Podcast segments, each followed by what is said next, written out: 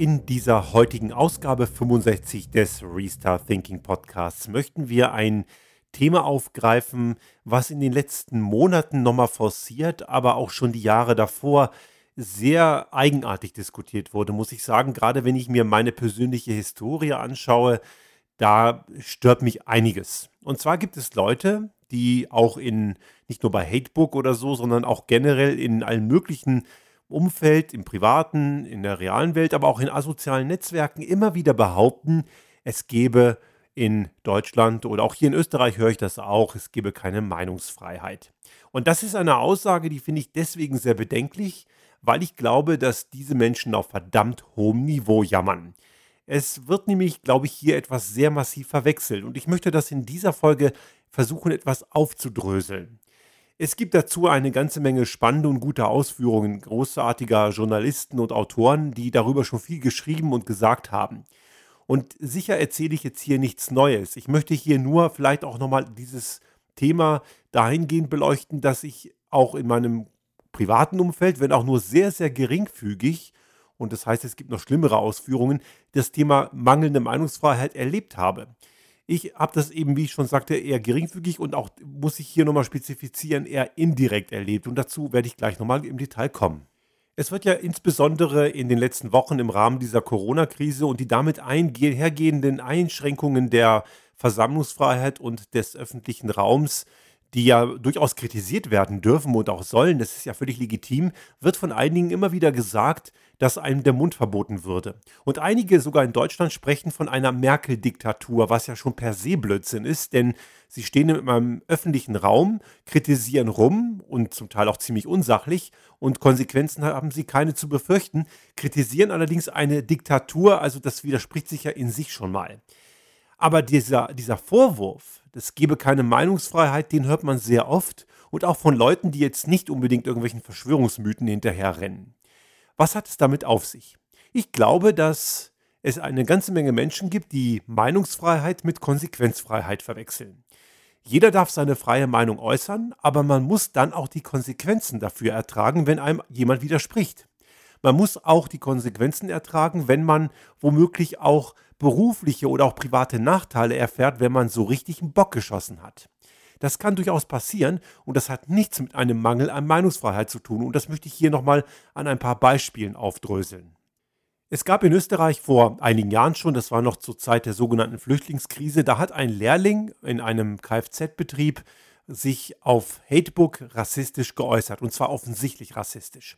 Dieser Lehrling wurde daraufhin entlassen, fristlos und konnte seine Lehre nicht weitermachen, was richtig war. Ich habe diesen Schritt absolut begrüßt und das besagte Unternehmen hat ganz klar gesagt, rassistisches Gedankengut ist nicht Teil unserer Unternehmenskultur und sowas hat bei uns nichts zu suchen. Einige meinten dann, das sei ja schlimm, man hat ja diesem jungen Burschen jetzt die Zukunft verbaut und was soll das denn? Er hat ja das Recht auf freie Meinung, die muss einem ja nicht gefallen. Nun, Rassismus ist keine Meinung. Rassismus dient einzig und allein dazu, Menschen zu erniedrigen. Und wer Menschen erniedrigt, der handelt nicht mehr im Bereich des Rechts der Meinungsäußerung, sondern des Bereichs von Angriff, Niedertracht und Herabwertung von Menschen. Und sowas wie auch Beleidigungen und Angriffe auf die Würde anderer war noch nie, noch nie von einer Meinungsfreiheit gedeckt. Ein anderes Beispiel. Es gibt Leute, die sagen, man könne seine Meinung nicht äußern, weil man dann womöglich auch berufliche Nachteile erfahren würde. Gut, in der Tat sind manche Äußerungen berechtigt und dass man deswegen berufliche Nachteile erfährt, ist zu kritisieren. Das hat allerdings mit einem Verlust an Meinungsfreiheit überhaupt gar nichts zu tun, denn das hat höchstens was mit Diplomatie und Politikspielchen zu tun. Mir ist es ja selber auch so gegangen, als ich vor vielen, vielen Jahren noch bei einem deutschen Automobilkonzern beschäftigt war und ich habe im Rahmen eines Japan-Besuchs die Frage gestellt, was können wir von einem Wettbewerber in Japan lernen? Und man hat einige dort, einige Anwesende, auch Top-Manager, haben das Ganze als Affront gesehen. Sie haben meinen damaligen Chef dabei aufgefordert einzuschreiten und man hat mir unter anderem deswegen versagt, auf die nächste Hierarchieebene zu kommen mit der Begründung, ich sei dem Unternehmen gegenüber nicht loyal. Das Einzige, was ich getan habe, ist, dass ich das Unternehmen kritisiert habe und es gewagt habe zu fragen, was wir von einem anderen Unternehmen lernen können. Und das sollte eigentlich möglich sein, aber in den Augen gewisser Leute war das eine Majestätsbeleidigung. Auch das ist nicht der Verlust der Meinungsfreiheit, das ist lediglich ein Nachteil aufgrund einer gewissen Äußerung. Und das hat gewisse Konsequenzen gehabt. Ich habe danach das Unternehmen gewechselt und bin mittlerweile selbstständig. Und das hat gewisse Freiheiten, aber auch gewisse Nachteile. Ich bin überzeugt, ich habe heute eine ganze Menge Kunden deswegen nicht, weil ich mich in der Öffentlichkeit so äußere, wie ich es tue. Jetzt kann ich natürlich auch hergehen und sagen, ach Mensch, schade, dass mich die Autoindustrie nicht engagiert. Ich könnte doch so viel für die tun. Ich glaube, ich könnte für die eine ganze Menge tun, vor allem sie aus ihrer Komfortzone holen. Aber es ist völlig nachvollziehbar, wenn da Menschen sitzen, die gar nicht aus der Komfortzone wollen, dass die mit mir gar nicht reden möchten. Und jetzt kann ich natürlich sagen, die sind so gemein zu mir, nach all dem, wie ich die deutsche Autoindustrie ja immer wieder in die Mangel nehme und auch kritisiere. Aber den Schuh muss ich mir anziehen.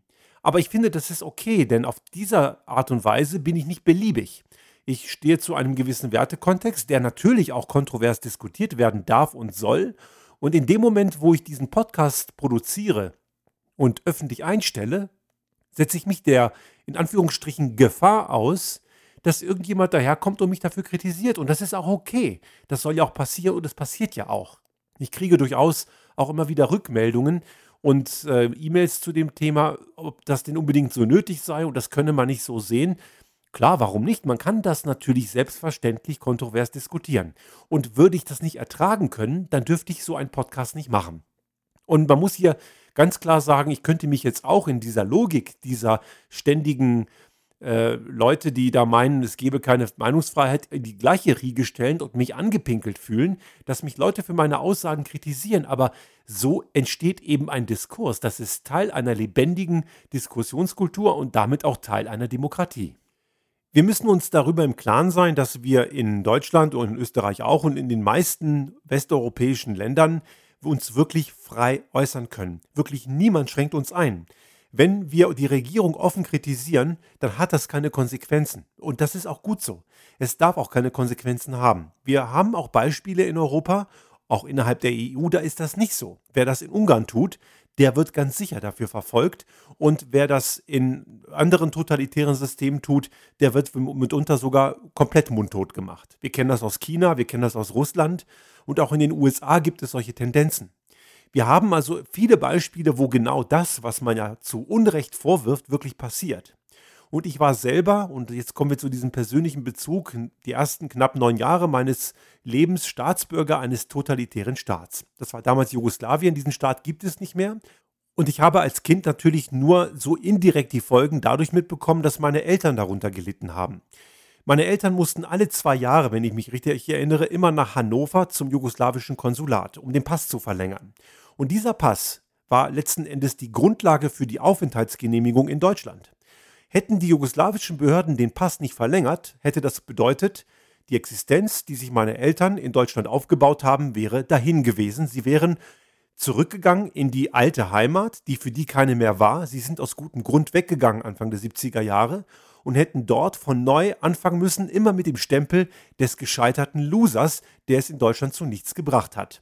Und ich weiß aus Erzählungen meiner Eltern, dass sie grundsätzlich immer einige Tage oder auch Wochen vor diesem Termin im Konsulat schlecht geschlafen haben. Denn es hätte passieren können, dass man sich irgendwo mal falsch geäußert hat und irgendein Jugospitzel das mitbekommen hat. Meine Eltern haben sich daher auch nie politisch engagiert und auch ihren politischen Äußerungen immer sehr stark eingeschränkt, damit sie eben nicht irgendwie in die Situation kommen, Nachteile zu erfahren. In einem totalitären Regime, wie Jugoslawien eins war, hätte das passieren können. Und einigen ist es auch passiert. Das ist der Inbegriff und das ist eben ein Phänomen von nicht vorhandener Meinungsfreiheit. Und sowas gibt es, hat es gegeben und wird es vermutlich auch weiterhin geben.